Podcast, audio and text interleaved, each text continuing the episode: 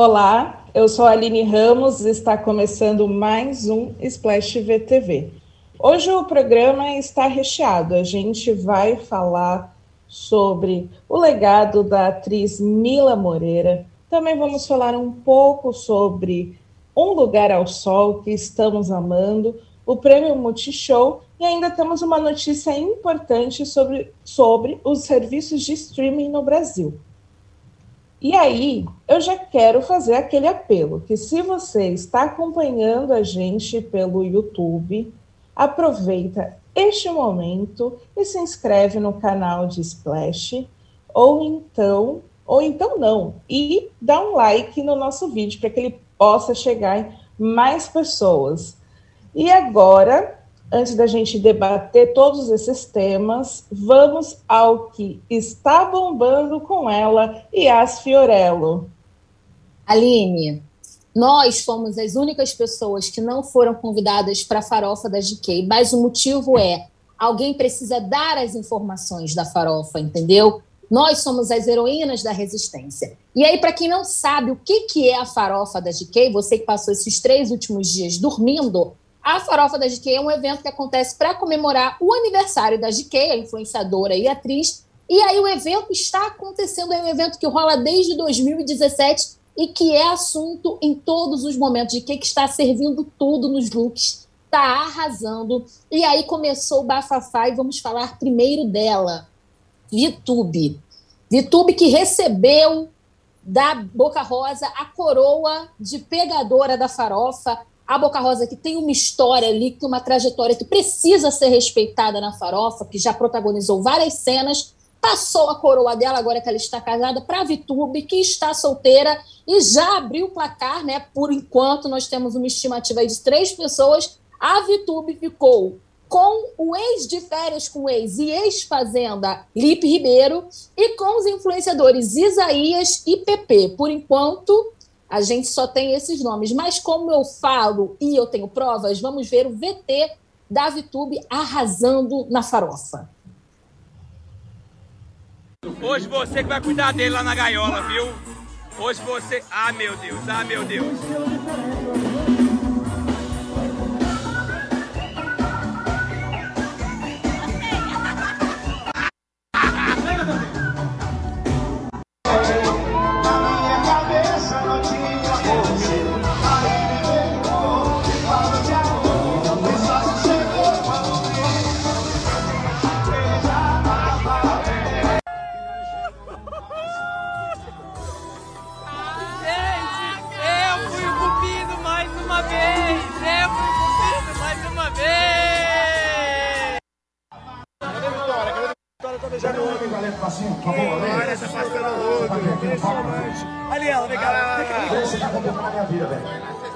Gentileza aí, amigo, rapidinho.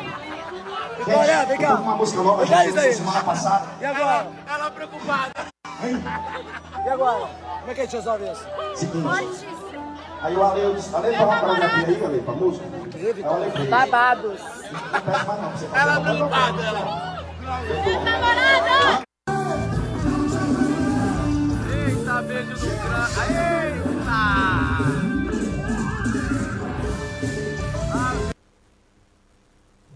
Haja saliva, né? Aí chega, eu tô cansada só de ver. É Mas bom tá perceber certa, que, tá assim, a, a, é bom perceber que a VTube, né, saiu do BBB, mas a vida dela continua um reality show, a gente Exatamente. Menina, não, não pode beijar ninguém que já vê alguém com o celular ali na tua cara, entendeu? Mas temos boas notícias, entendeu? Além da pegação, o que, que aconteceu? A GQ conseguiu alinhar os planetas, o mundo voltou ao normal. Por quê? Solange e Xande Avião fizeram as pazes na farofa. Eles estavam passando por uma briga que durou anos, uma batalha judicial. Eles estavam reivindicando 5 milhões, 5 milhões de reais referentes ao grupo, né, os direitos do Aviões do Forró. E aí os dois subiram no palco e fizeram as pazes. E aí, minha filha, foi um chororô, tá todo mundo emocionado e mais uma vez eu trago provas, então pode soltar o VT, Fernando.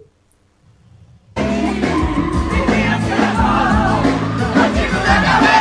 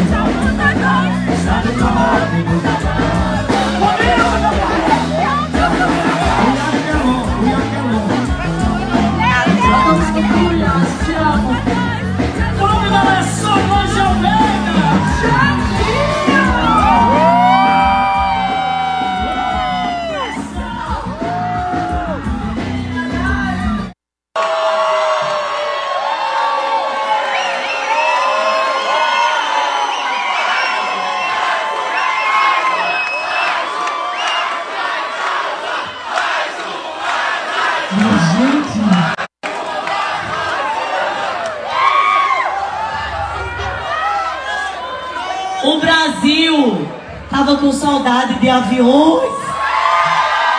Mais um, por favor! Eu vou morrer.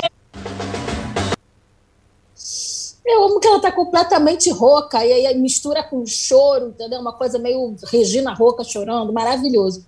E aí a Solange postou uma foto com o Xande e botou na legenda assim: uma imagem significa muito. As palavras podem ser clichês, mas verdadeiras. Entre duas pessoas podem existir vírgulas, mas nunca um ponto final. Vou ficar até arrepiada agora. Essa daí foi profunda. Vou botar isso na nossa próxima foto, Aline. Nossa. Mas, ó. emocionada. A gente não tá em vírgula agora, Yas. Vou botar só vou combinar, entendeu? Só para ter um momento. Mas tá deixa bom. eu te falar. A gente está aqui falando de pegação, pegação, mas nem todo mundo conseguiu ficar com quem queria. João Guilherme foi assim, com vontade. Sabe quando você vai ali com sede ao pote? E como a gente gosta de dizer, ficou no vácuo. Ele foi tentar ali beijar a Mirella, ela deu um drible espetacular nele, entendeu? E aí, como a gente diz aqui no Rio, meteu o pé, se adiantou e falou tchau, querida. Ele veio, menina, ele veio numa vontade assim de beijar ela, só deu aquela viradinha assim, quem nunca, né? Um clássico. Mas a tristeza do João Guilherme não durou muito, porque ele foi convidado para o Dark Room da Farofa, que é o que? Um espaço ali, entendeu? Onde não entra celular e não entra o Zé Felipe, que é o irmão do João Guilherme, que é um grande fofoqueiro, um X9 de marca maior. E aí o, o Dark Room ele é decorado com uma temática meio 50 tons de cinza. E aí o que acontece no Dark Room?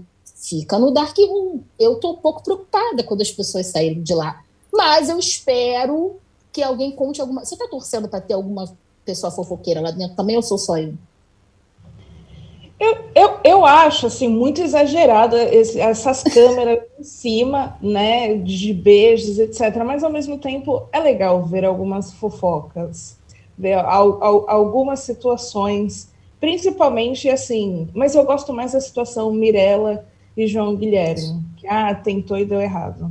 Eu, eu, é minha favorita também. Mas todo evento tem aquele momento que a gente se cansa. A gente fala, ai, como eu queria uma cadeira para dormir. E a Fly nos representou porque ela dormiu no meio da farofa, se jogou ali na gaiola e simplesmente descansou. A amiga dela, a Taina Costa, falou que não ia tomar conta dela, porque a Fly dá um trabalhinho, mas eu, ela me representou super e mais uma vez, roda o VT, Fernando.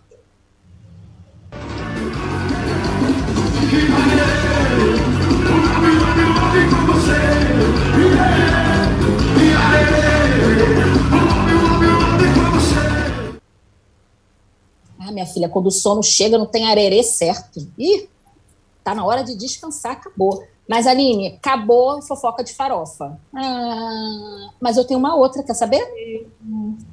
Tá bom, quero saber. Estamos ah, aqui. Então, olha só.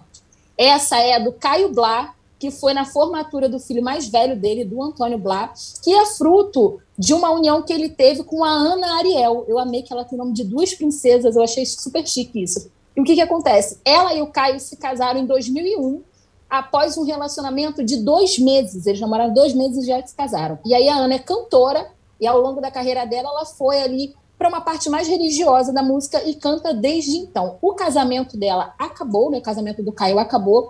E aí ela ficou com a guarda do Antônio, que é o filho adotivo deles dois. E ele tinha um ano e cinco meses quando os pais se separaram.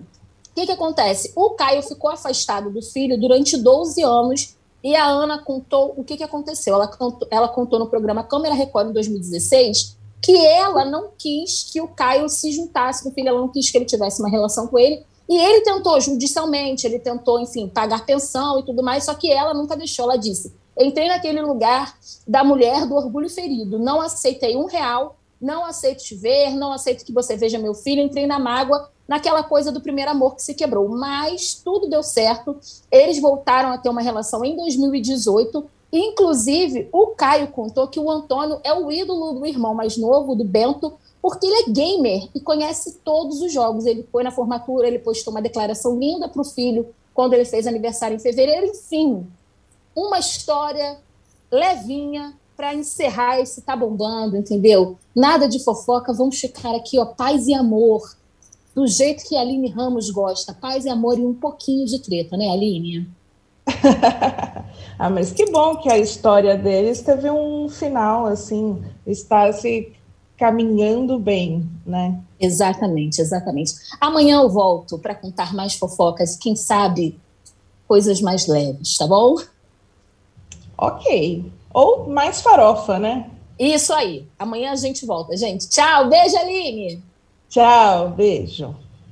Bom, agora quero chamar para compor a nossa mesa redonda da televisão ela, Cristina Pagiglione, Marcele Carvalho e Ricardo Feltrin. Olá! Oi! Olá! Bom, gente. Essa é redonda não, né? Mesa retangular. É, verdade. É que fica no conceito. Mas vamos é, reunir vocês aqui hoje para a gente falar de um assunto um pouco triste. É, a gente vai começar com um assunto assim, né, não tão legal, justamente porque é, a televisão brasileira perdeu nessa semana, nessa segunda-feira, a atriz Mila Moreira. Ela faleceu com 75 anos.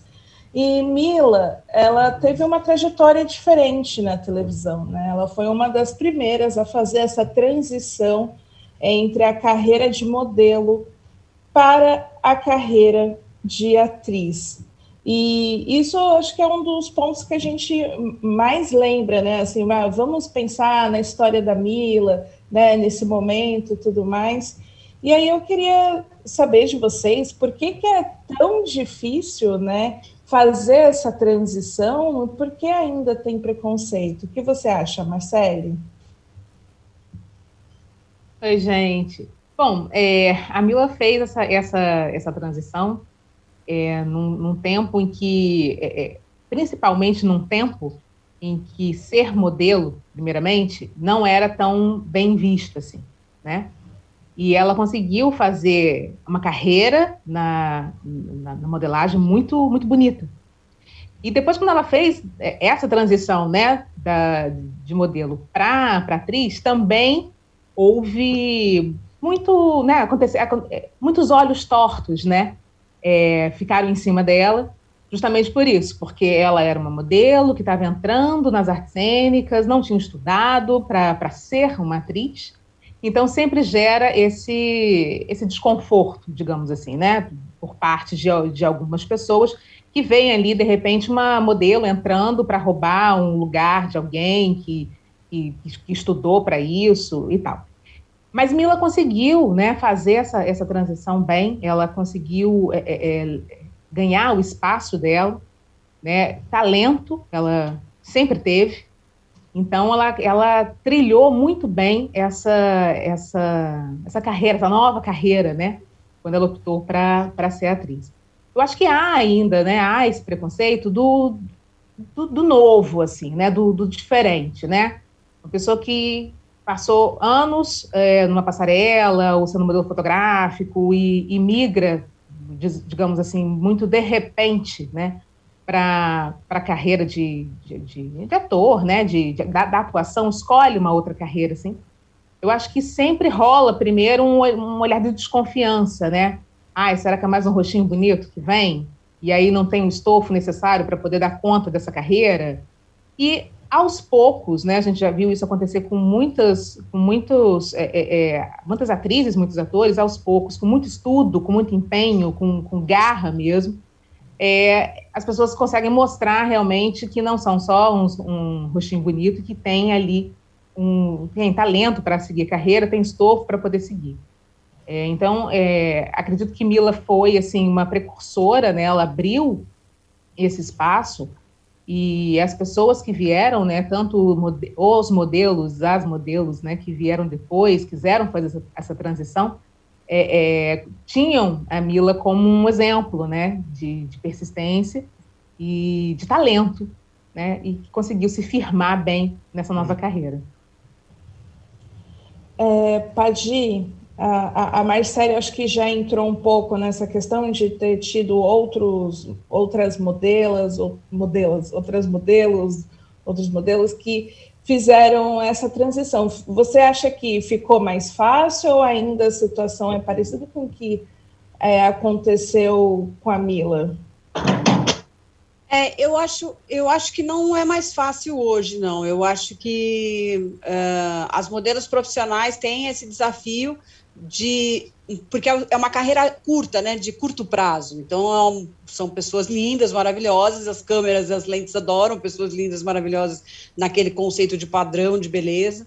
É, a Mila tinha uma coisa até meio, não era, não era tão padronizada assim, né, ela tinha uma elegância, ela tinha um porte e tal, e ela até se queixava de que ela fazia, é, só davam papéis de mulheres finas, elegantes e ricas para ela, mas ela era, é, o, o, porte dela era muito isso, né, é, não era ali uma, uma barra Barbie, né? Então é interessante isso também. Não era uma beleza convencional, mas era um. Eu acho que ela tinha um, um, um protótipo físico é, que fugia muito dessa, dessa, dessa conceituação de, de, namoradinha do Brasil, de bonitinha, de né, é, e se encaixava em papéis é, para os quais, de repente, faltavam pessoas com aquele tipo físico dela, né? Uhum. Alta, aquela coisa. Tem uma coisa mesmo de passarela. O problema é que quando você tem muita coisa, é, enfim, acho que é, tirando o advogado, médico, engenheiro, algumas profissões muito tecnicamente específicas e tal, a, a, a questão do é, artista, jornalista, comunicador,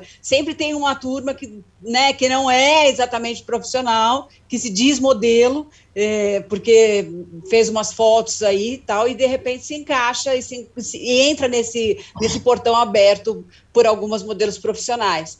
É, e tem também as modelos super profissionais, lindas e maravilhosas e blá blá, que não conseguem é, se colocar de uma maneira natural na frente das câmeras. É, quando tem que atuar, tem, tá cheio de casos, assim, conheço gente maravilhosa que além te ama na fotografia, mas quando começa a falar, o cara é meio robótico, tá? Teve o caso do cigano Igor, o Ricardo Mack, era modelo e tal, modelo fotográfico, acho que modelo de passarela também, tem altura, aquela coisa toda, e tem essa distinção também, tem o modelo só para foto, o modelo, assim, a gente tem o caso da Ana Paula Arósio, que é uma querida, as pessoas amam, morrem de saudade tal, que era modelo fotográfico, é, profissionalíssima desde muito cedo, né, desde adolescente.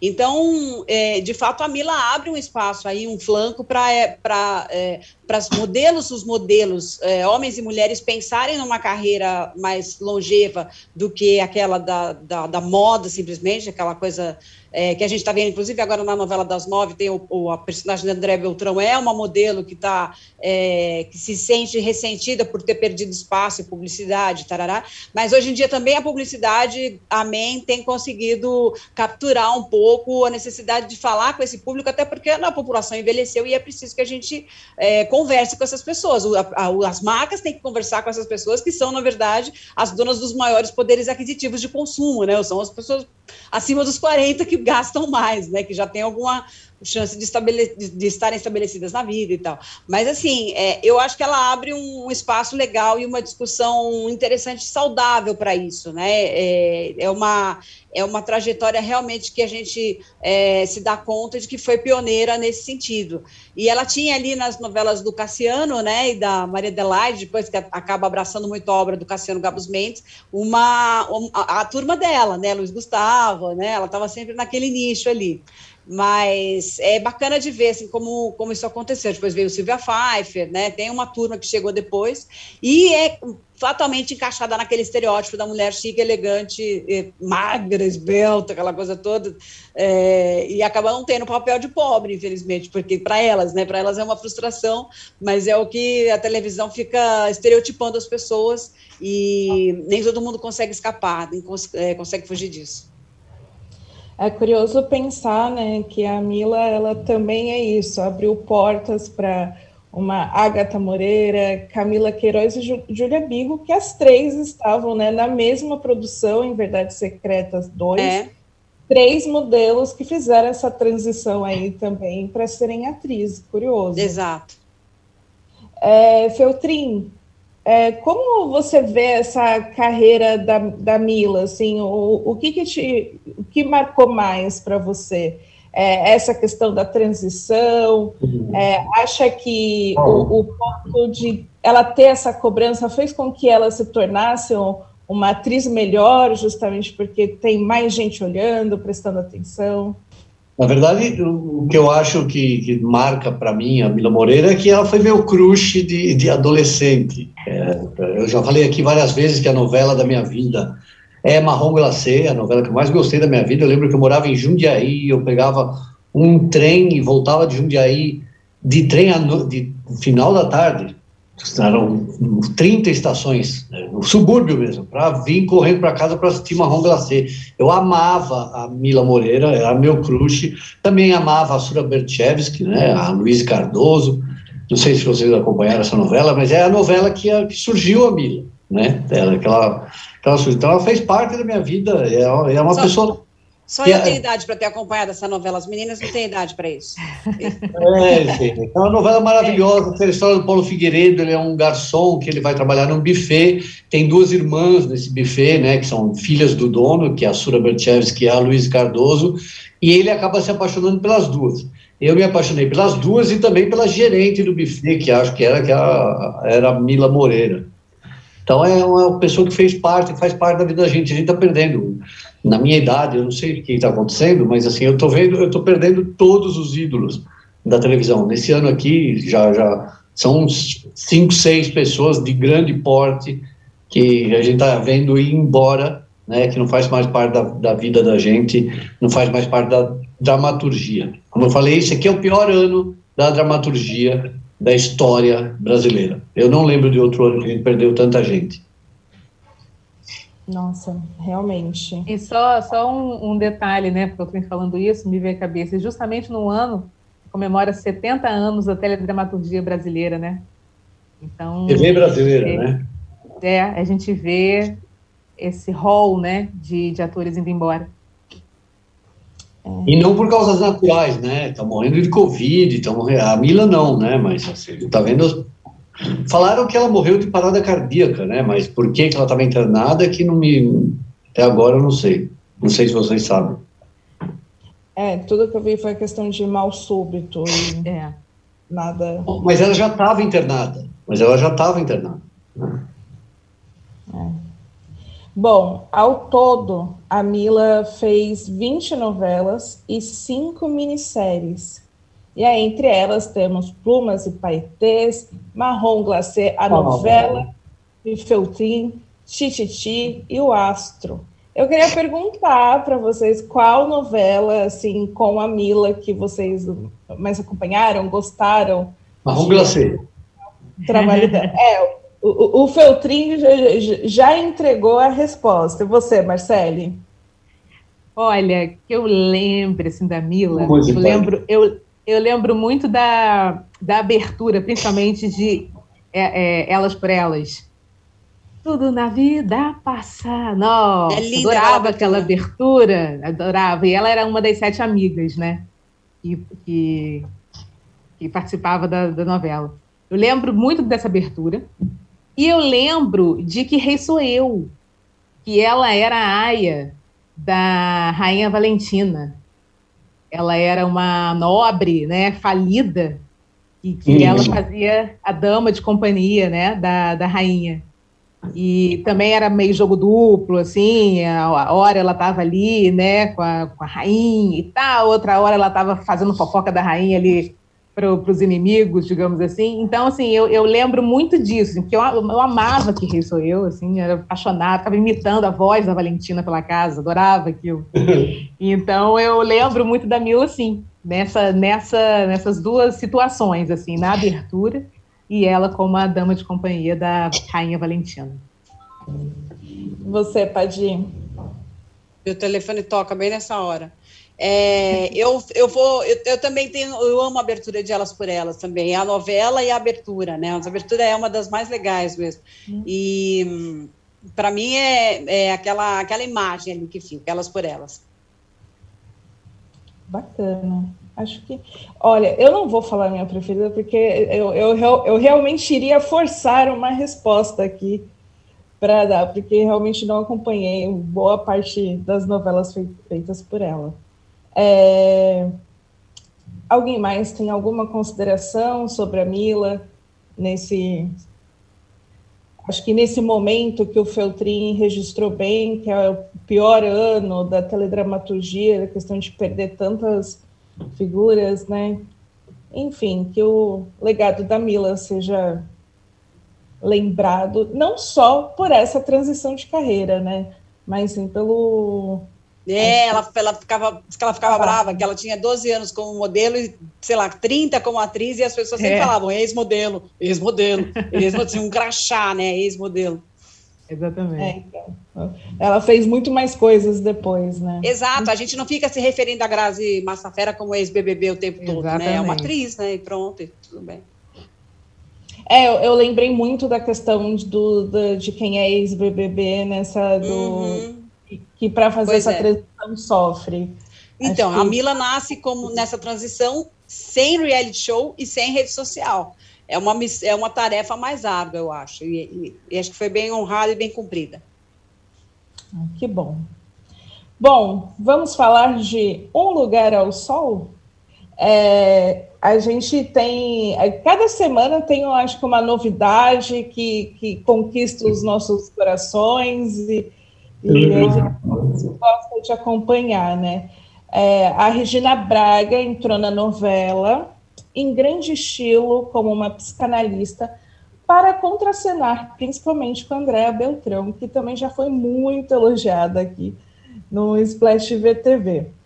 E, enfim, ela tem, ela pelo fato de ser uma psicanalista, né, faz com que a gente em alguns momentos se vê numa sala de terapia, né, não na, na sala de casa, tá ali acompanhando uma terapia. Como tem sido para você, Padir, acompanhar a, a, as sessões de Regina Eu tenho adorado, gente, porque terapia é uma coisa cara, né? Quando você consegue encontrar na ficção algumas respostas que você procura é, de graça, entre aspas, só ali abraçando os anunciantes que a, que a Globo exibe, é, um, é ótimo, né? É, eu acho que tem sido uma coisa muito consistente, né? o, o, o o Celton Mello faz sessão de terapia que tem cinco temporadas. Eh, Celton Mello não escreve, né? Quem escreve é a Jaqueline Vargas, se não me engano. E a, a, tem ali todo um acompanhamento de psiquiatra, de psicólogo. A própria roteirista foi em busca desses estudos que se tornou psicanalista para escrever e tal. Então, é, é, na novela, que é uma coisa mais difícil do que uma série, é, a Alicia Manzo e a sua equipe conseguem fazer um texto que seja incrível, que seja útil, inclusive, para a gente que está assistindo, mas que não seja um, um, um, apanhado de frases aleatórias de um terapeuta, sabe? Tem um fio aquilo, né? Tem, um, tem uma ciência de pensar por trás do que ela está dizendo, como ela está trabalhando, e a Regina Braga dá para a gente uma paz, né? Você fala, quero esta terapeuta para mim, né? Pra, podemos marcar uma sessão? Eu, eu até brinquei com, daí, fazendo esse paralelo com sessão de terapia, que o Celton podia incorporar essa dupla na próxima próxima temporada, porque eu acho muito útil, inclusive com esse perfil da personagem da Rebeca, né, personagem da André Beltrão, que é muito pouco explorado, muito pouco, as questões femininas são muito pouco faladas, né? As pessoas só falam em menopausa sobre os calores da mulher, como se tudo se resumisse a isso. E tem um emaranhado de questões hormonais aí que mexem completamente com as mulheres e não é não é falado, né? Não, isso não é comentado. Tem ali o conflito que a terapeuta não sabe que a paciente está falando da verdade do neto dela quando fala sobre um romance com rapaz bem mais jovem e tal. E a novela trata de criar aquelas situações em que eles não se encontram facilmente. E a gente está aqui numa expectativa é, de em algum momento isso vir à tona e, e, e gerar nessa terapeuta talvez até um desequilíbrio, é, digamos, profissional, né? Ela não, também não é terapeuta, mas não é de ferro, então isso deve mexer com ela também. Eu acho a situação toda muito genial. E realmente me dá uma paz, assim, assim assistir as cenas das duas é, é maravilhoso. A Kogut citou outro dia, eu não sei se, eu, eu acho que ela tem uma coisa ali, teve, na primeira cena das duas, só tem plano e contraplano, você não vê as duas juntas quase, né, em nenhum momento, como se eles tivessem, inclusive, filmado separado, porque foi a novela foi filmada toda com protocolos mais rígidos do que a gente está, hoje está um pouco relaxado, mas a novela foi feita toda nessa questão de não pode encostar, todo mundo vestido de astronauta tal, por causa da pandemia. Então, eu não sei nem se elas estavam juntas. Se não, se não estiveram, é, é, é uma coisa ainda mais genial, porque você falando com a parede é difícil, né? E tem uma química na edição, vamos dizer que não, né? Supondo que elas não estivessem o tempo todo juntas, tem uma química muito formidável na edição. E como você tem visto, Marcele, está gostando da sessão de terapia? eu estou adorando, inclusive, né, das nossas conversas, é, eu cheguei até a brincar, falei, tá, tá ficando feio para mim, assim, porque eu tô falando sempre de, de um lugar ao sol, né? Tá, tá, ficando muito feio. Mas é porque realmente, assim, cada semana eu me surpreendo com, com as cenas que, que vão ao ar, né? E eu acho muito genial é, a novela inserir aos poucos os personagens, não colocar todo mundo de uma vez só. Então aí você vê, né? Entrou a, a Andréia, você viu todos os dramas dessa mulher, ela está defendendo maravilhosamente essa personagem. Daqui a um tempo, né? Você vê a Regina entrou, contracenar com ela. Também, assim, logo nas primeiras cenas você já falou, acabou, né? Essa mulher tem, já tem a gente na mão, assim, essa terapeuta já tem a gente na mão ali. A gente não pisca quando tem essas, essas sessões. E fora delas também, quando ela está com Gabriel Leone ali, como a Paty falou, a gente fica sempre na expectativa de o que vai acontecer. Se ela vai descobrir agora que vai, né? E ainda tem por vir, né? É, aí, aí é outro papo para outro, outro dia, mas ainda tem por vir a Denise Fraga também, né? Que entra é. nesse núcleo aí também, é filha da terapeuta, né? Tem uma questão com o alcoolismo muito forte, e a gente vai ver isso também. Então, assim, eu acho muito legal essas entradas, né, aos poucos dessas personagens, justamente de atrizes que, faz, que, não faziam novela há muito tempo. Então tem também essa expectativa, né, de você ver como é que elas vão é, interpretar essas personagens, né, a densidade que essas personagens têm. Então, assim, eu eu estou muito muito contente com quem com, com que eu estou vendo. E realmente, quando chega essa, esse momento da, da, da novela, eu fico parada ali, eu sorvendo o que, que essa terapeuta está falando ali, o que, que a Ana está falando com a, com a personagem da, da Andrea, né? Eu acho genial. Perfeito, assim, né? neste podcast, neste programa, amamos Um Lugar ao Sol. É, você acompanhou essa semana? Gosta da, da, da do terapia em novela? Não, eu sou. Se vocês gostam de Lugar a Sol, eu não gosto. Eu cansei, cansei sinceramente. Eu na semana passada não assisti nenhum capítulo mais. Um personagem que me cansou absolutamente é o do Daniel Dantas, porque eu vou falar uma coisa. É, a gente já tem mal no mundo inteiro, já vê machismo o tempo inteiro na, na vida pessoal, em volta. E aí você vai assistir uma novela, a pessoa vai descansar, vai. É, aí tem tudo que você vê no dia a dia, que é aquela desgraça, aquela pessoa do mal, aquela pessoa é, mesquinha, sabe? Então eu cansei, eu simplesmente cansei da novela. Eu não vi a semana passada, não sei se vou voltar a assistir. Vocês amam um lugar a sol, eu sou. Ainda bem que hoje é o meu último programa, eu posso ser sincero aqui. Detesto, estou detestando a novela. Cansei. Porque você, a Paty, por exemplo, semana passada falou, ah, é uma engenharia de cenas. Gente, é uma novela da Globo. Não tem grande coisa. É a mesma história de sempre. São vários núcleos judaicos. Sim, sim que não. Não adianta fazer não. não, não. Não. E sim, eu acho que tem, eu acho que tem uma novela mastigada. Então, nem tá bombando o Ibope, é. sabe? Não é o último bis do pacote, é a última jujuba do pacote. Então eu sou contra. Não, tudo bem, pode acabar. Por que, que eu digo que é uma engenharia de cenas? Porque não é uma novela mastigada para a pessoa ficar assim em casa, estou aqui descansando e não preciso pensar em nada. Eu gosto de novela que me faça pensar, entendeu? Não, Se a pessoa gosta pensar, de uma novela. Pensar, a pessoa gosta de um assunto repetitivo. Se a pessoa gosta de uma novela é, mastigadinha, que é a novela, por exemplo, do, do Valcir Carrasco, que faz um imenso sucesso, né? Que é feito para massa, deitar no sofá e não pensar em nada, porque a mocinha fala uma coisa, a outra explica e o outro dá legenda. Então é, é, é uma coisa bem redundante, sem precisar pensar. É, essa, essa produção, esse tipo de coisa, é muito mais, muito mais eficiente para alcançar a massa. Por isso que o Valcir faz novela atrás de novela. Agora, assim, é, essa engenharia que eu me refiro é você trabalhar cada personagem até o ponto de ele ter razão para matar, ou ele ter razão para mentir, é, que todos nós temos, entendeu? E, assim, trabalhar assim a cada personagem dentro das suas razões, assim, não fazer um negócio jogado que o cara vai lá e, e mata alguém sem nenhuma sem nenhuma explicação, entendeu? Ela tem um, ela tem um porquê, assim. Então você vê que os personagens são muito estruturados, muito trabalhados. É diferente. Não, tem novelas que são incríveis, tem novelas que são mais do mesmo. Daniel eu não acho que essa novela seja Daniel mais do Dantas, mesmo. Daniel Dantas se repetindo, se me desculpa, mas assim, é o mesmo papel que ele fez nos últimos dez papéis dele, é sempre a mesma coisa. Tá, é, o que você acha. Eu, eu vejo que é um, é um, outro contexto, entendeu? Não adianta que ele seja o mesmo personagem com outras figuras e outros problemas ali em discussão. É, isso torna válido que você repita um personagem desde que você tenha outras situações e outras temáticas à tona. É, e eu não acho que seja. Eu acho que o Daniel Dantas, assim, eu não estou gostando desse delay dele de falar. Mas o, eu, eu, o que Parece eu gosto que ele do Daniel. Tomou Rivotril. Parece que ele tomou Rivotril.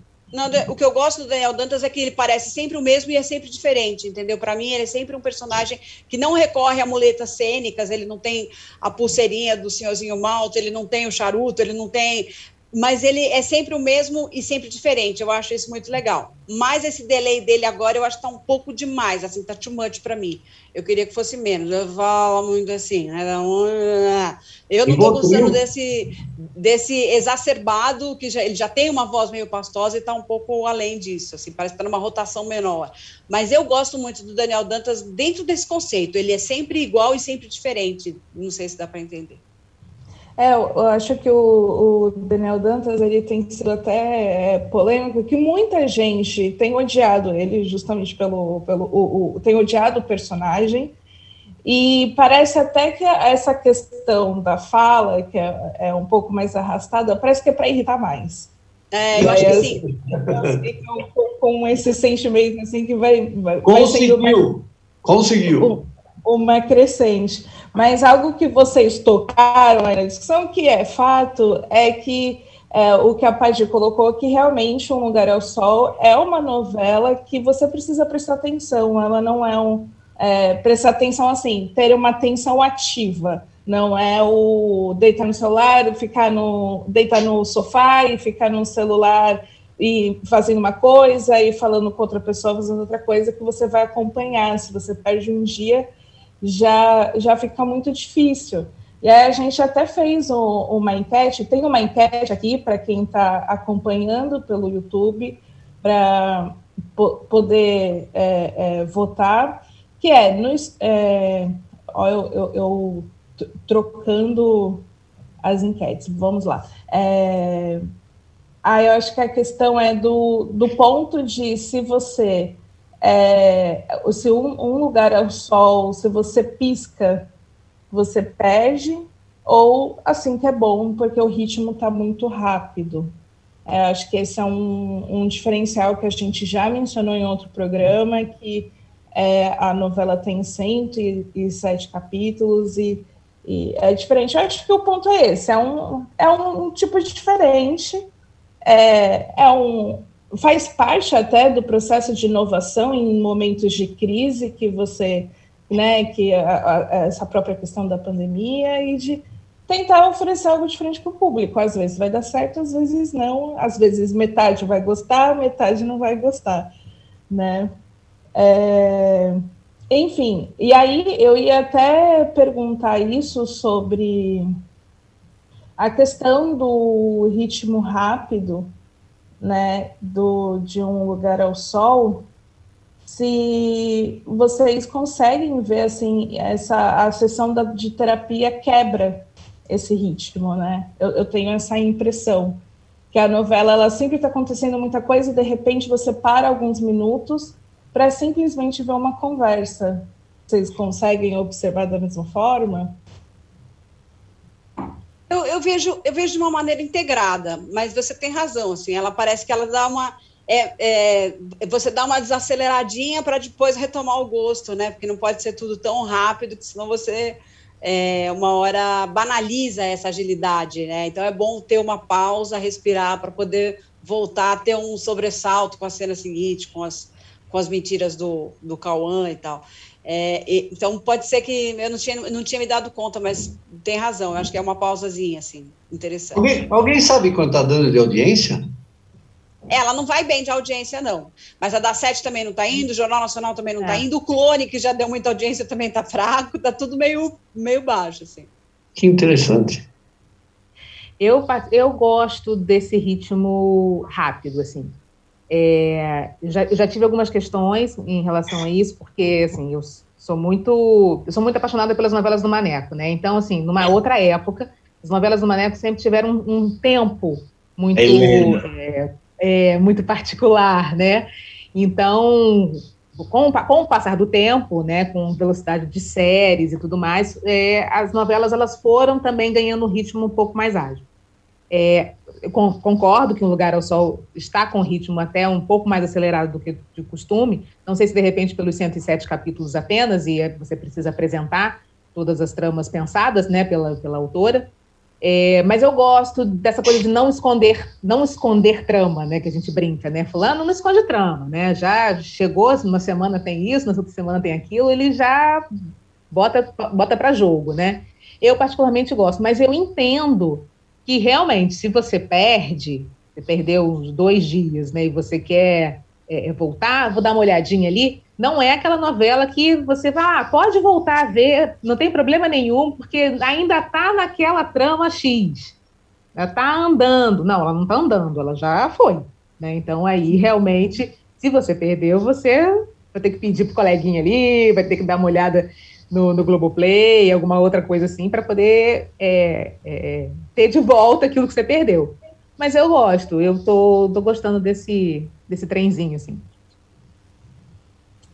Bom, é isso, é um trenzinho polêmico, né? Não, não, não, nem todo mundo embarca nele, mas, enfim, tem. A, a, acho que é um mais uma novela importante nesse cenário de transição do, da pandemia, é, enfim, de, acho que tem muita coisa mudando e a televisão está tentando correr atrás, e a gente está vendo as tentativas, né? E, e, e, tem sido bacana. Bom, vamos para o intervalo e mudar de canal?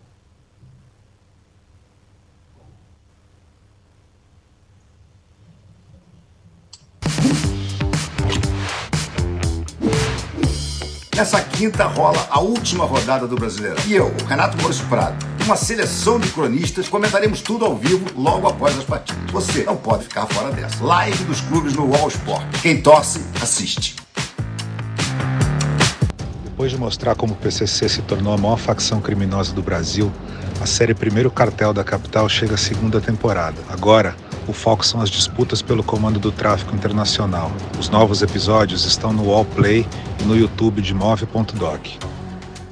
Então, o Brasil em transição, em crise econômica, a seleção brasileira já reunindo jogadores que já foram exportados e que já conheciam na Europa o valor do dinheiro. Era o Brasil moderno.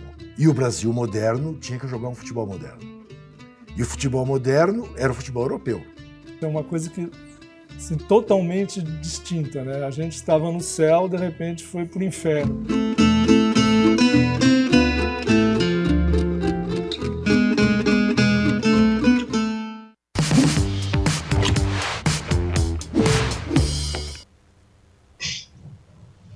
Bom, estamos de volta e eu quero fa fazer uma pergunta importante. Quando você vai assistir algo no streaming, você escolhe pelos mais vistos? Responde, eu vou colocar essa enquete aí no, no nosso chat no YouTube, mas no Instagram o pessoal já respondeu e 54% diz que sim, é mais fácil e 46% disse que não, só tem coisa ruim entre os mais vistos. E agora, esse cenário, né, da, da gente ter o, o, o que é mais visto, enfim, comparar entre streamings, é, vai, vai mudar. Justamente o Feltrin, que está aqui, nos trouxe uma notícia, né, hoje, que o Cantar Ibope vai começar a divulgar audiências dos serviços de streaming no Brasil e a previsão é que seja no, entre o fim de março e começo de abril de 2022. Feltrin, quer contar para a gente mais sobre essa... Então, isso, isso já estava, faz um ano, né, que eles anunciaram que, que, tão, que iam medir a, os serviços de streaming, eles já medem hoje, então quando eu, eu consigo com minhas fontes aí, o Ibope da Globo, da Record, eu sempre vejo lá qual é a audiência dos serviços de streaming, mas assim, vem, vem chamado CSR, né, que é conteúdo sem referência, vem no, na tabelinha, vem escrito CSR. Conteúdo sem referência significa tudo que a pessoa vê de vídeo e de streaming na sua televisão, né, que está sendo medido pelo Ibope. E aí, finalmente, depois de um ano, eles falaram agora que eles vão detalhar isso. Então, a partir do ano que vem, a gente vai saber quanto tem de audiência Netflix, quanto tem audiência Globoplay, quanto tem Disney. O YouTube, né, que, que faz parte dessa medição também, que eu, eu acredito que ele vai. E agora, é, a empresa, a, a, a, empresa de streaming, eles não, não vão medir indiscriminadamente. Então, para a Cantar medir, tem que ter autorização e a condescendência da empresa. Então, por exemplo, é, que é a minha curiosidade, eu queria saber qual a audiência do Xvideos no Brasil, que é a maior plataforma pornô do mundo, eu queria saber quanto tem de audiência. Não vou conseguir saber, porque eles não vão medir isso num primeiro momento, porque não tem como saber. Então, a gente vai saber finalmente qual é a quantidade de público médio nas 15 maiores regiões metropolitanas do país dos serviços de streaming. Acho que é uma coisa inédita. A gente vai descobrir, talvez, que alguns serviços de streaming já têm mais audiência até que RTV, que Band, né, Gazeta, essas coisas. Então vai ser curioso ver essa transformação. Hoje, lembrando que um em cada cinco aparelhos de TV ligados no, no, no, nas 15 maiores regiões metropolitanas passa 24 horas do dia só vendo vídeo. Pode ser YouTube, pode ser é, Netflix, Globoplay, UOL, mas as pessoas, 20%. Então já é um número absurdo, relevante e está tendendo a subir. E só para encerrar, lembrando que assim teve uma explosão de assinaturas de streaming nos últimos quatro anos, né, 2017 até agora, mas isso parou. Então chegou um ponto agora que a pessoa não tem mais dinheiro para ficar pagando serviços de streaming. Interessante. Padi, como você vê essa mudança assim de disponibilização de dados do streaming? Gera alguma mudança no cenário do audiovisual? Qual o impacto que você acha que pode ter? É, eu acho que tem um impacto de quem paga a conta, né? O, o anunciante, eles estão fazendo isso, é, eles estão fazendo para os clientes, principalmente para as marcas. Então, o cara pode saber, é, tem, por exemplo, o que, eu, o que eu conversei com o Antônio Vanderlei, que é o CEO da Cantar Pop, é, por que, que a Netflix precisaria de um serviço deles, por exemplo, se ela tem o Google Analytics que dá para ela. É, a internet tem uma coisa muito precisa que a televisão não tem, né? Ela, ela entrega todos os dados para você. Você tem um blogzinho de nada, ou você tem um, uma plataforma de, de, de streaming, você sabe quantas pessoas estão conectadas é, você tem assinatura, né, que já é um outro parâmetro, e, e, tem uma noção de quantas pessoas estão conectadas. Mas, evidentemente, você não sabe quem é que está na frente da, daquele programa, da, da, televisão, você não sabe é, precisamente se tem 10 pessoas ali, ou se tem 5, qual é a faixa etária, e é aí que é, os serviços da Canta entram para detalhar melhor quem é esse consumidor.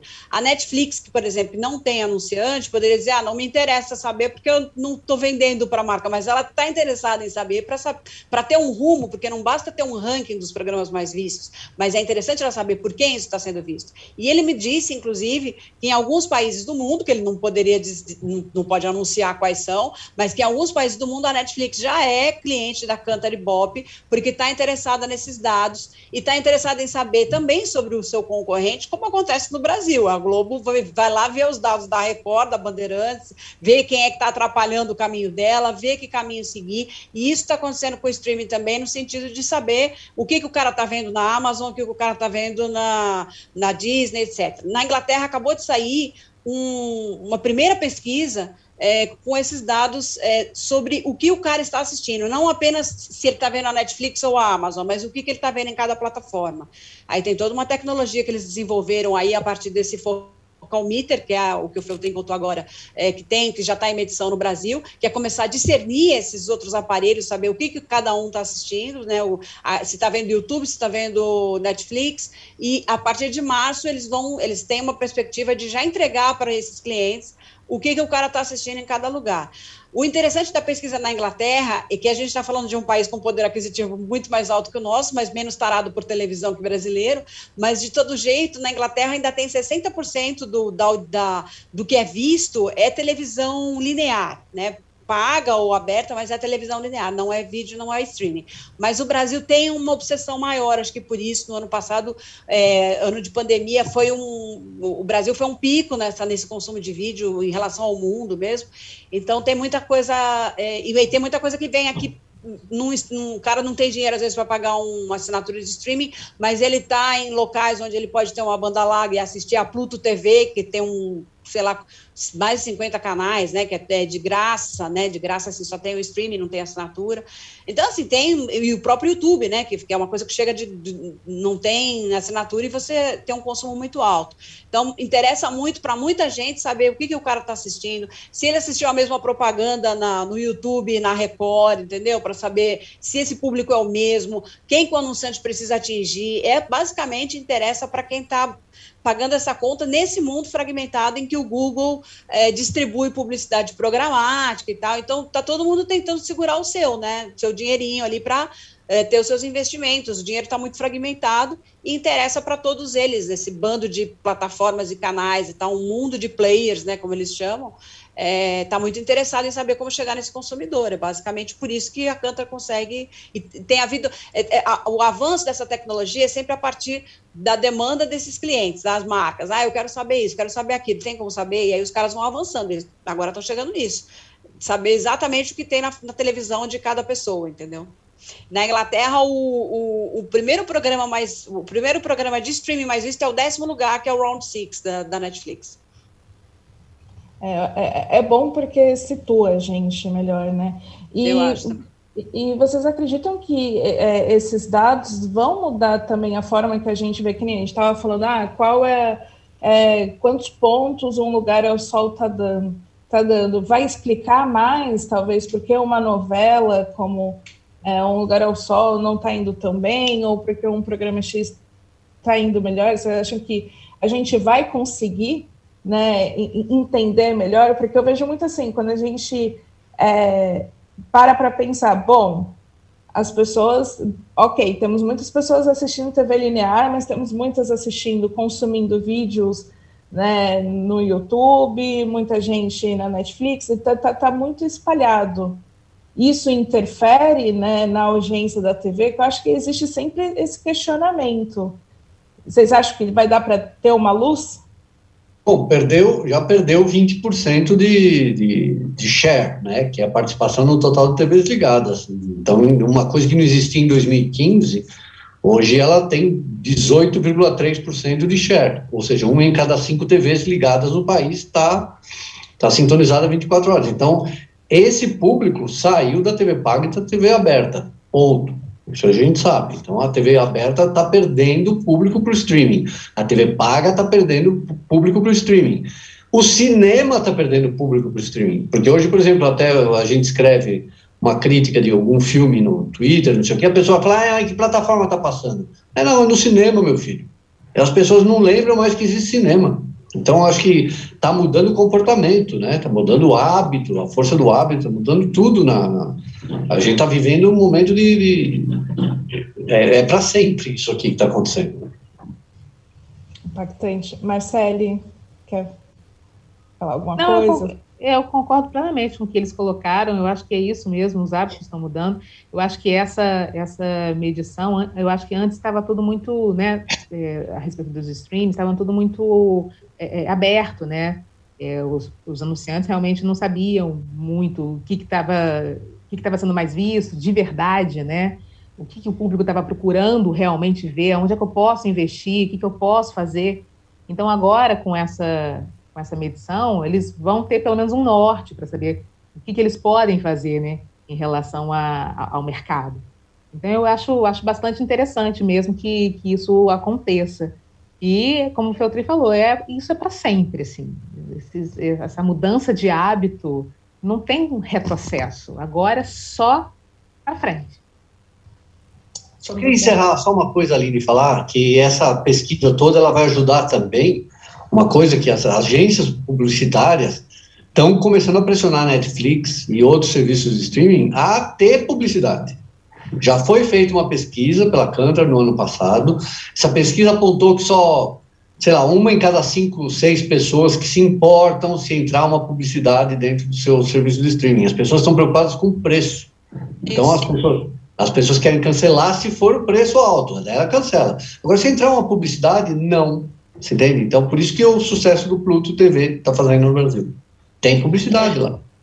O, o CEO da, da, da Cantor falou isso também, que acho que na Índia a Netflix já está é, fazendo uma coisa híbrida com publicidade, porque o poder aquisitivo não aguenta pagar tantas plataformas. O cara quer assinar, mas não. Então ele acaba aceitando a publicidade. E no Brasil, a publicidade, inclusive, é, é, é, é como diz aquele comercial da Bandeirantes, né? Publicidade é conteúdo. Assim, as pessoas até gostam de alguma coisinha assim, de publicidade e tal. Mas eu gosto como tá, para falar a verdade. Eu já estou pagando assinatura, não quero comercial no meio também. É o Globoplay que tem, né? Algum, uma outra e sempre a galera tá reclamando. É. Bom, vamos falar rapidamente sobre o Prêmio Multishow. Ele acontece nesta quarta, no dia 8 de dezembro, e ao que parece será o maior prêmio multishow de todos. Tudo porque o canal né, vai fazer 30 anos de vida. É isso, multishow fazendo 30 aninhos. Serão mais de 30 artistas no palco e 17 apresentações musicais. Porém, a maior expectativa está na Xuxa. Né? Eles estão preparando uma apresentação especial com nave e lua de cristal. A gente tem até aqui algumas imagens de como vai ser essa apresentação. Não de como vai ser, né? Dessa nave da Xuxa no prêmio Multishow. Bom, é, esse, esse destaque todo que estão dando para a Xuxa né, no Prêmio Multishow indica algo? Significa que está é, tá rolando uma aproximação maior da Xuxa com a Globo? Como você vê, Marcele? Significa? Acho que significa. E como diz, né, é, Xuxa em suas músicas, tudo pode ser, só basta acreditar. Né? então, eu acho que sim, eu acho que desde que ela é, é, saiu da Record, eu acho lá nos estertores já, eu acho que já havia esse movimento de uma aproximação. Né? Ela, ela teve lá a sua despedida, né, quando ela saiu da, da TV Globo e tal, mas essa, essa reaproximação você percebe que é grandiosa, né? É muito diferente do que foi realmente o beijinho, beijinho, tchau, tchau da emissora. Então, assim, eu acho que está havendo mesmo um movimento já há algum tempinho dela nos, em alguns programas da, da casa ali, e agora com essa homenagem, né? Os 30 anos da, do canal, eu acho que tem, tem sim aí uma, uma reaproximação. Significa isso uma reaproximação, sim. É, Paidi, Paidi e Feltrin, vocês já, já sabem algo? Tem, tem, tem algo na análise de vocês aí dessa aproximação? Eu, eu acho que a Xuxa é não vai querer voltar a trabalhar. Desculpa, desculpa, te interrompi. É, a Xuxa não vai querer voltar a trabalhar como trabalhou loucamente um dia e nem naquele ritmo da Record, assim, ela vai fazer coisas pontuais, mas claro que é uma aproximação, né? Tem esse documentário rolando com, agora com o Bial, é, em que ela tem encontrado pessoas, tem, encontrou Marlene Matos, depois de não sei quantos anos, um assunto que ela mal toca na biografia dela, é, na época, perguntei para ela por que, que ela falou tão pouco, ela disse que não queria mexer nisso, agora Bial convenceu Xuxa a mexer nisso, encontrou o cara do filme Amor Estranho Amor, tá? Desenterrando velhos fantasmas, assim, então tem alta expectativa com esse doc e acho que ela pode vir a fazer algumas coisas muito pontualmente na Globo, mas não vai voltar a trabalhar como trabalhou um dia, porque eu acho que, né, tá bem, vamos descansar um pouco, né, deixa... É, tá ganhando milhões também com essa empresa de depilação dela aí, né? Quer dizer, uma da, esqueci o nome, nem, nem, nem vou falar para não fazer propaganda. É, não. Tá ganhando, tá, ganhando, tá ganhando uma fortuna com isso daí. Né? Então, não, não precisa mais trabalhar. Chega, tá bom. É. Enfim, mas vai, vai ser bacana de acompanhar, né? É, outro destaque da premiação é é, a Marília Mendonça, o Paulo Gustavo e a Cássia Eller serão homenageados durante a cerimônia. e as famílias deles já confirmaram presença, então vai ser uma homenagem com a presença dos familiares. E a Marília, a Marília vai receber né, o troféu de cantora do ano, a mãe dela estará lá para receber o troféu, que já gerou uma polêmica envolvendo a Ludmilla, que cancelou sua participação no, no prêmio por causa do, do, desse troféu específico, mas né, vai, vai para Marília, acho que num momento muito bonito, vai ser bem marcante. É, não, lembrando só que a Ludmilla desistiu do, do, do, do, de aparecer lá antes do episódio Marília, antes da morte da Marília Mendonça. Sim, sim. Né, porque ela não estava incluída entre as principais do ano, que era realmente um absurdo. É, importante deixar claro. E ó, a, a Anitta também está fora do prêmio, então é, realmente a gente vai ter outras. Precisa morrer, precisa morrer para o Multishow colocar nos ganhadores. Não. não, eu acho que tem um. pesado, declarações pesadas. Não, mas é eu, eu acho, eu, eu, eu sou contra isso. Essa história de ficar homenageando a pessoa que morreu. Tem que homenagear a pessoa quando ela está viva. Né? A Marília Mendonça era uma das maiores compositoras uma comparação aí com o Sting, ela fez 324 músicas com 20, 26 anos de idade, ele tem 70 e ele fez 400 músicas. Quer dizer, a mulher é uma, uma máquina de produzir, e aí, ah, vai ganhar o prêmio agora porque morreu. Gente, ela... ela já merecia isso viva, né? A Marília participou das últimas edições do prêmio, 2019, é, mas né? presencial. Eu assisti uma apresentação dela com a Anitta, ela estava entre as principais cantoras e tal mas eu acho que tem essa. O Multishow tem uma votação aberta e sem limites que elege muita, muito. tem muita, muito resultado de fã-clube ali. É, e daí o que acontece? Em vez de eles corrigirem a TI deles com relação a isso, dar um limite para a votação, eles vão lá e tiram o cara que ganha todo ano para em algum ano o cara dar chance para o outro. Aí tiraram a Ludmilla, uma vez tiraram o Luan Santana, é, e aí fica para dizer, ah, não, agora esse ano o Luan Santana não vai ganhar porque ele está fora da premiação. Não é assim que se resolve, né? E eles fizeram isso com a Ludmilla esse ano. A Ludmilla falou, bom, palhaçada, não vou aparecer. Aí Marília morreu e o Multishow resolveu um pouco essa história, dizendo, não, então vamos dar para Marília Mendonça. Tiraram um outro problema da frente e fizeram essa reverência que é merecida e tal. Mas só lembrando que ela já, nos últimos anos, ela tem participado, do, participou dos prêmios, né? Ganhou é, é não lembro é agora. Pelo, é, que, é que também tem toda uma questão que, com a morte dela, todos os fã-clubes é, das outras concorrentes tinham, já tinham concordado que eles iriam votar para a Marília ganhar. Então, acho que diante desse cenário, realmente, pelo sistema de votação que faz, o Multishow acabou tomando a melhor decisão, porque não, não faz sentido, né? Uhum, a, as pessoas nem... fazerem essa, essa votação dessa forma. Bom, é, vamos aos melhores e piores da semana. Então, começando pelos melhores, solta a vinheta. Marcele, pode começar. Ah, vou, vou com a minha querida Regina Braga. Prazer enorme vê-la desculpa, depois de tanto tempo é, na, na, novela e, e, e, com essa personagem, né, fazendo essa personagem, é, como bem Padir falou, eu queria vê-la como minha terapeuta. É uma delícia vê-la. Então, assim, foi um prazer enorme. Está sendo um prazer enorme. Que bom, Regina, que você está nos brindando. Ah, legal. Padir. É, eu vou na Regina também, na novela. Para mim, a novela todo dia é um, é, é, é, um, é uma. Enfim, é um repertório, assim, é uma ampliação de repertório, de pensamento. Então, sigo com Lugar ao Sol nessa semana. E quero uh, elogiar bastante o, a edição de um videoclipe que a Globo exibiu no Fantástico, que vai ser também o meu pior, já vou adiantar, que é o meu melhor e o meu pior da semana. Um videoclipe em homenagem aos 70 anos da telenovela brasileira. É, a edição está muito boa mesmo, porque né, faz um jogo de começa beijando um, termina beijando o outro, um responde para o outro, aquela coisa que o vídeo show fazia muito bem também, mas ali bem caprichada. É, com a ressalva, que aí não vou adiantar o pior, né? Daqui a pouco eu digo porque é o pior, então. tá certo. É, Feltrin. Para mim, melhor é Tata Werneck, né, que tem uma, apareceram nos episódios aí novos, ou não vistos, né? E também é o pior, mas eu falo depois porque é o pior. Tá certo.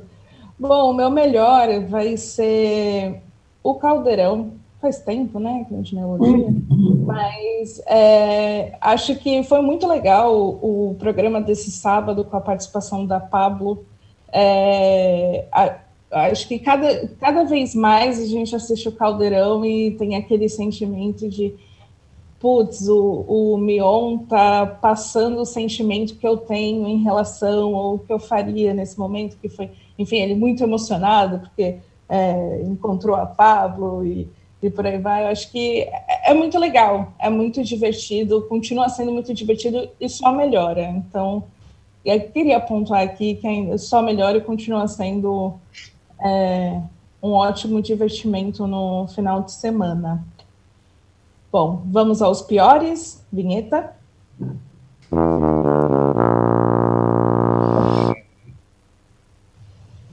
Marcele.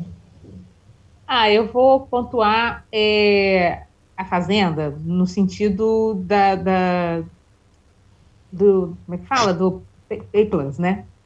Porque assim a gente, as pessoas querem ver o que acontece depois e não não passa, né? Tem algumas coisas que não que, que acontecem, a gente fica sabendo, né? Nas redes sociais, a gente fica sabendo, mas não sabe ali, na hora. Então a pessoa pega, é, paga um serviço para poder ver o, o, além e você não tem o além, porque a câmera sai dali na hora que tem uma treta, a câmera sai dali. A hora que tem uma coisa mais quente, a câmera sai dali. Na hora que tem uma discussão, a, a câmera sai. Então, assim, onde, onde, é que, onde é que a gente pode ver? Onde é que a gente pode assistir realmente, né? Não, não tem, não tem lugar. Então eu voto no. Isso não é o pior da semana, né? São, são semanas que acontecem essa, essas coisas. Assim. É uma falta de respeito né, com quem assina o serviço, com, com quem quer ver é, o além do, do programa. É. Difícil mesmo, tá de Bom, eu votei no melhor como videoclipe em homenagem às novelas no Fantástico. É claro que a Globo vai fazer um especial semana que vem, na terça-feira, para celebrar esses 70 anos de telenovela no Brasil.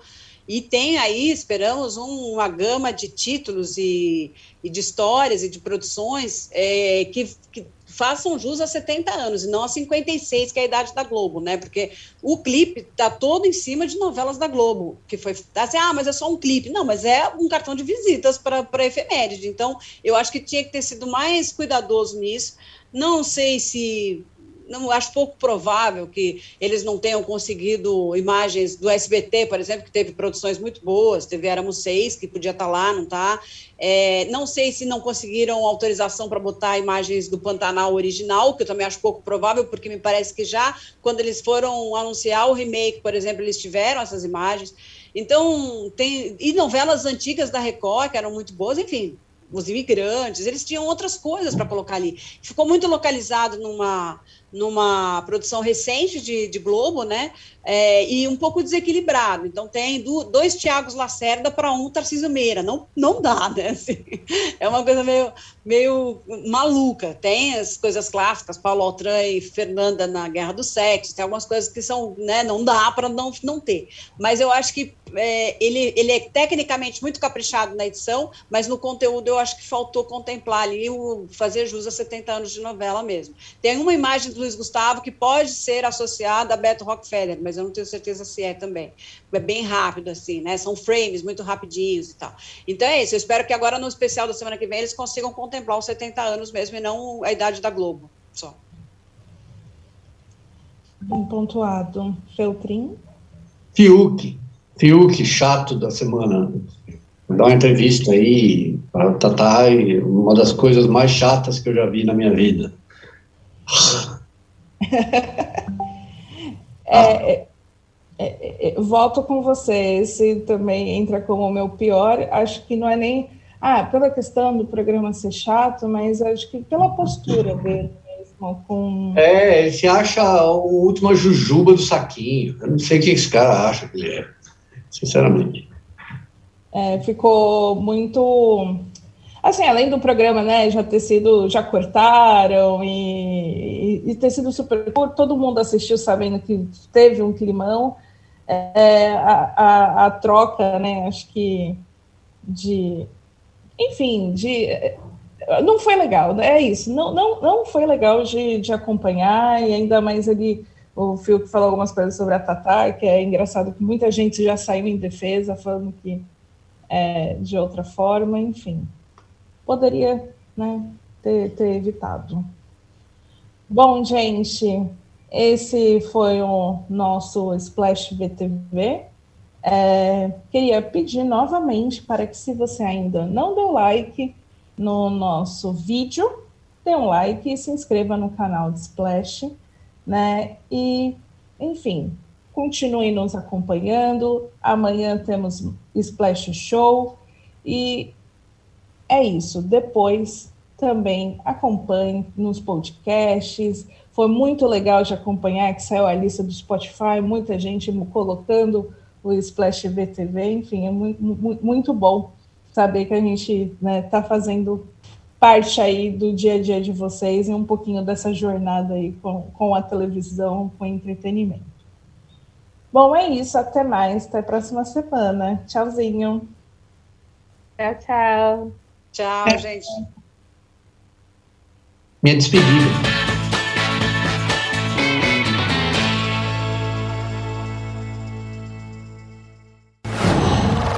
Qual?